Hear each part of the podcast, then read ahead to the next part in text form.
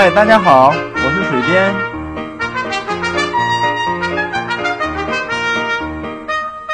闲聊是一切沟通的开始。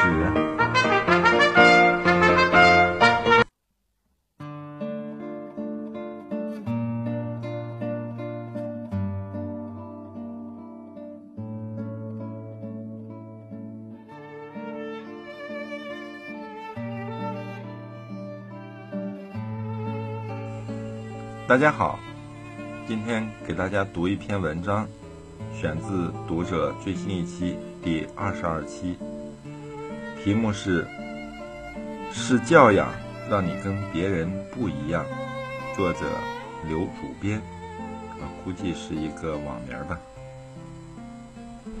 经常坐火车往返两地，每次在卧铺隔断里，都能遇见整个车厢里。最淘气的孩子。中国的父母经常误解“淘气”和“可爱”这两个词的含义。小孩大声喊叫，满车厢跑，声嘶力竭的哭闹，上蹿下跳，父母就在一旁微笑，放任自由，以为这就是孩子的天性，真可爱。更糟糕的是，孩子一边闹。打，我见过一个母亲直接打孩子的脸，孩子也顽皮的厉害，除了痛苦，毫无自尊受挫之感。打了一会儿，母亲累了，孩子跑过来，抱着妈妈说：“妈妈，妈妈，我最爱你了。”于是母子又相拥欢颜。放任和暴力可能都出于爱。放肆和依赖也都是幼儿的天性，可这样淘气的孩子，在成长中要被打上何种烙印，又会成长为什么样的人呢？我来自一个小城市，从登上离家的火车起，就时时警醒，怕自己的言行招来没教养的评价。小学三年级时，迷上了说脏话，以为这里有组合的词汇，描述细节和发挥创意的空间。十岁的小孩哪里懂男女之事，不过就是学大人样，把话往肮脏里说，把对方的远方亲戚挨个点个名。终于有一次，跟一个同学楼上楼下骂脏时，被老师听到。以为一定会被老师骂，并请家长，忐忑了一个早上，直到晨会结束，老师把我喊过去，轻描淡写的说：“你说这样的脏话，要是被路过的人或院子外的邻居听到，多不好，人家会怎么看待你呢？”那次谈话，我好像突然丧失了骂人的能力，最多也就是写文章时偶尔表达愤怒。这次和风细雨式的批评，对我影响至深。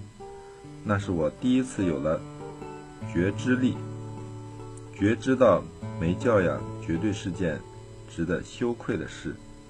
试想，如果他因为我骂人而骂我，我一定不会那么臣服，也不容易自我反思。我去听钱父和白先勇的讲座。两位先生差不多同龄，都是台湾有影响力的人物。钱先生穿西装系领带，说的每个词都清晰准确，可能是做过外交部部长的缘故吧。他的语言极为得体，到底是交往还是交流，是相识还是相熟，用词都一丝不苟。白先生。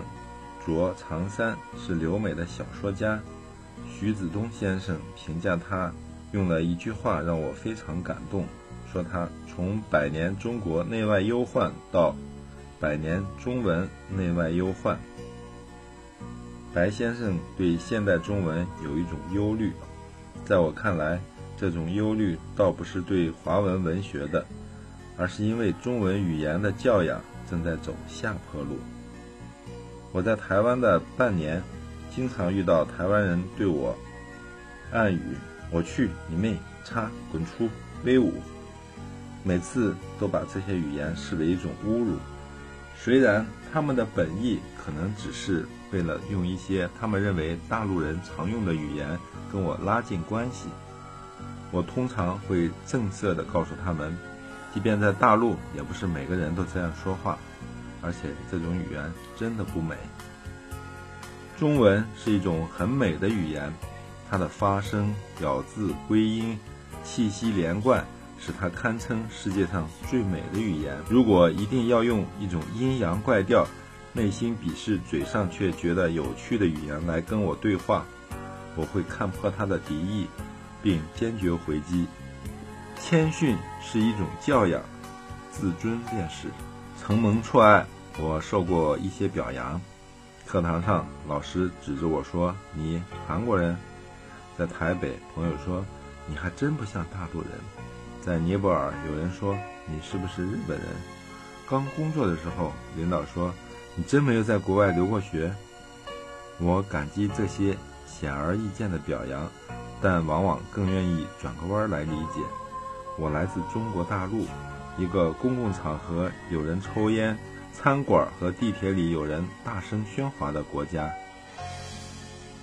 我没有留过学，我所在的学校。大家在图书馆占座位，也没有人质疑学校损害学生尊严的恶行。是的，我来到这里，我曾经想过离开这里，变得跟这里的人不一样。但在台湾的最后两个月，我渐渐明白，人必须对土地有归属感，这将带来对身份的认同。人只有与孕育自己的土地相连，才会有能量。越是失望和疏离，越要用更多的爱绑定这个关系。显而易见，这种选择注定将会面临无比艰辛的道路。即便不能改变什么，但至少努力做一个有教养的人。西方和日本最值得尊敬的，不仅是科技和国力。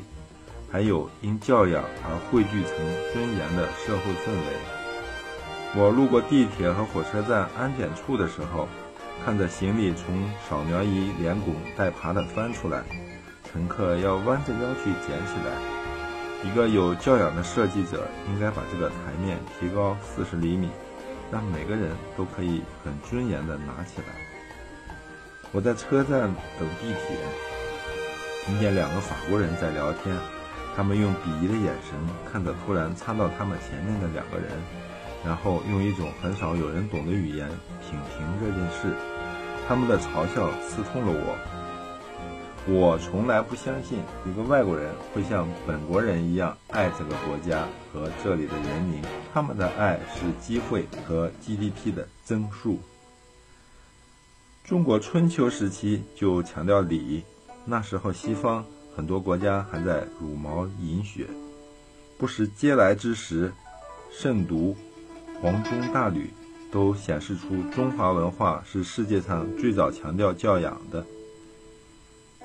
教养是一种社会价值，它包括照顾妇女、体谅周到、谈吐文明、举止得体、平静时保持微笑、危难时保持冷静。有爱的能力，重视家庭。泰坦尼克号沉船时，并不是每个人都在求生。那些看起来更能改变世界的男人，把生的希望让给了女人和小孩；那些可以独自逃生的妇女，选择把人生最好的时刻留给爱人；那些有教养的老夫妇选择长眠海底；那些工作人员选择在沉船上。坚守到最后一刻。教养跟贫富无关。飞往法国头等舱上也有没教养的行为。偏远乡村田埂上的人们也知道礼义廉耻。所谓教养，简单的说，就是不管你的出身和背景如何，都努力做一个更好的人。